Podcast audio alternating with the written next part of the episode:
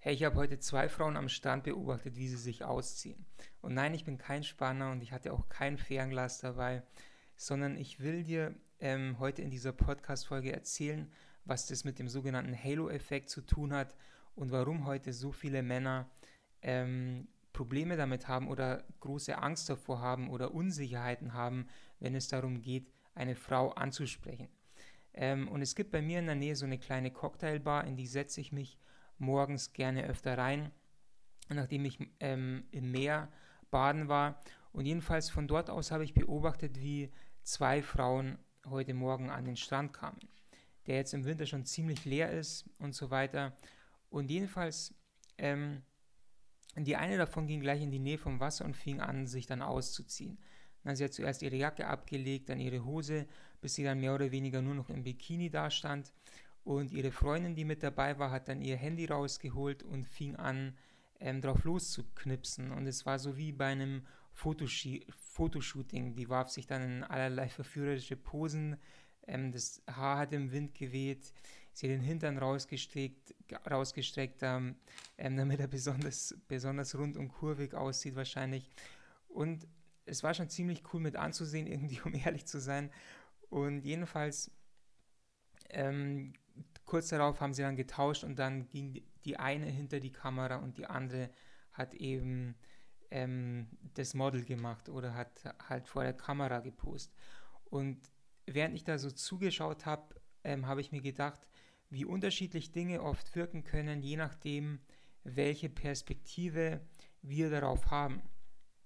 Weil hier in der Realität ähm, waren es einfach nur zwei Frauen am Strand, richtig, die einfach ähm, Fotos gemacht haben und ähm, die mehr oder weniger versucht haben, halt vor der Kamera irgendwie cool auszusehen, richtig? Aber ich dachte mir, wenn ich jetzt ähm, ein Mann wäre, ein anderer Mann wäre und im, Inter im Internet über eines dieser Bilder ähm, stolpern würde, sagen wir mal zum Beispiel auf Instagram, dann würde ich mir vielleicht denken, okay, Mann, diese Frauen da, die sind da am Strand, ähm, die hatten bestimmt voll den geilen Tag, die haben sich bestimmt in die Wellen geschmissen, ähm, die sind vielleicht ähm, irgendwie durch die Stadt gefahren, haben da irgendwie gut gegessen und sie haben bestimmt gut aussehende Freunde und wahrscheinlich erleben sie ständig alle diese aufregenden Abenteuer. Und ich hätte vermutlich all diese Fantasien darauf projiziert, auf dieses Bild, obwohl in der Realität dieses Foto ja einfach mehr oder weniger total konstruiert war. Also es war ähm, ja konstruiert aufgenommen und es ist nicht irgendwie aus einem abenteuerlichen Moment entstanden und so weiter. Und jetzt der Grund, warum ich, um ich, warum ich das erzähle, ist relativ simpel, weil diese Dinge, die wir im Internet sehen, sind meistens nicht so, wie sie erscheinen. Und ich weiß nicht, wie es dir geht, aber wenn ich vor ein paar Jahren zum Beispiel durch mein Instagram-Feed gescrollt habe oder so, als ich das noch relativ häufig benutzt habe, dann habe ich mich danach oft ziemlich miserabel gefühlt. Nämlich so, als würde ich irgendwie was vom Leben verpassen oder dass jeder außer mir wahnsinnig viel Spaß hat. Und ich glaube, das ist eine ganz große Gefahr von diesen Plattformen, vor allem wenn man da viel Zeit drauf verbringt. Weil die Wahrheit ist ja, Menschen posten auf diesen Plattformen meistens nur ihre absoluten Höhepunkte des Lebens und oft sind diese Fotos auch, ja, ähm, wirklich konstruiert im Endeffekt. Also, dass es möglichst cool aussieht und dass es so aussieht, als hätte man da super viel Spaß und so weiter, weil jeder halt irgendwie auf dieser Plattform im Endeffekt so ein bisschen angeben will. Und wenn man das so beobachtet, dann denkt man oft leicht, okay, ähm, alle haben irgendwie so ein richtig geiles Leben, was nur aus Höhepunkten besteht und nur aus lauter glücklichen Momenten und so weiter. Und man fängt anderen Frauen oder Menschen im generell, generell leicht auf so ein Podest zu stellen. Weil wir eben all diese Sachen da hinein interpretieren.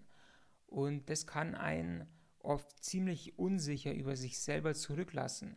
Vor allem, wenn man eine Frau dann im echten Leben ansprechen oder kennenlernen möchte, weil man dann oft leicht denkt, okay, ähm, hm, ich habe nicht dieses Hollywood-Leben wie diese ganzen Models auf Instagram oder so weiter, ähm, während wir in Wahrheit alle eigentlich nur recht, nur ganz normale Menschen sind mit allen unseren eigenen Problemen, Unsicherheiten und Eigenheiten. Und die meisten Menschen haben tatsächlich auch sowieso, sowieso ziemlich langweilige Leben. Zum Beispiel diese zwei Frauen heute da vom Strand habe ich später wieder gesehen, als ich ähm, mit meinem Fahrrad vom Strand nach Hause gefahren bin. Und die saßen da im Café irgendwo am Straßenrand, haben Pommes gegessen, eine Limo getrunken und nicht mal miteinander geredet, sondern in ihre Handys geguckt. Und sie wirkten ziemlich gelangweilt. Und jedenfalls, was ich mit der ganzen Geschichte heute in diesem Podcast sagen will, ist, es kann unglaublich ähm, befreiend sein und auch dein Selbstbewusstsein extrem steigern, wenn du einfach mal ausprobierst, zum Beispiel zwei, drei, vier Wochen einfach als Experiment mal ohne Social Media zu verbringen und einfach mal zu gucken und auch zu reflektieren, okay, wie verändert sich dadurch meine Wahrnehmung von Frauen? Weil meine Erfahrung und die von vielen Freunden zum Beispiel, mit denen ich dieses Experiment mal geteilt habe, ist, dass ähm, ja, wir beginnen Frauen wieder ganz normal zu sehen und dadurch werden sie viel leichter ansprechbar, weil wir nicht mehr diese ganzen Fantasien drauf projizieren, was wir da vielleicht ständig irgendwie im Internet sehen oder so. Und deswegen kann, finde ich, so ein Social Media Entzug eine richtige Geheimwaffe sein, wenn du mehr Frauen im Alltag zum Beispiel ansprechen willst. Jedenfalls, ich hoffe, das hilft dir weiter. Und wenn dir dieser Podcast gefallen hat, dann folg gerne diesem Podcast. Ich mache so einen Podcast meistens täglich. Und ich hoffe, das hilft dir weiter und wir sehen uns dann in der nächsten Podcast-Folge wieder. Bis dann.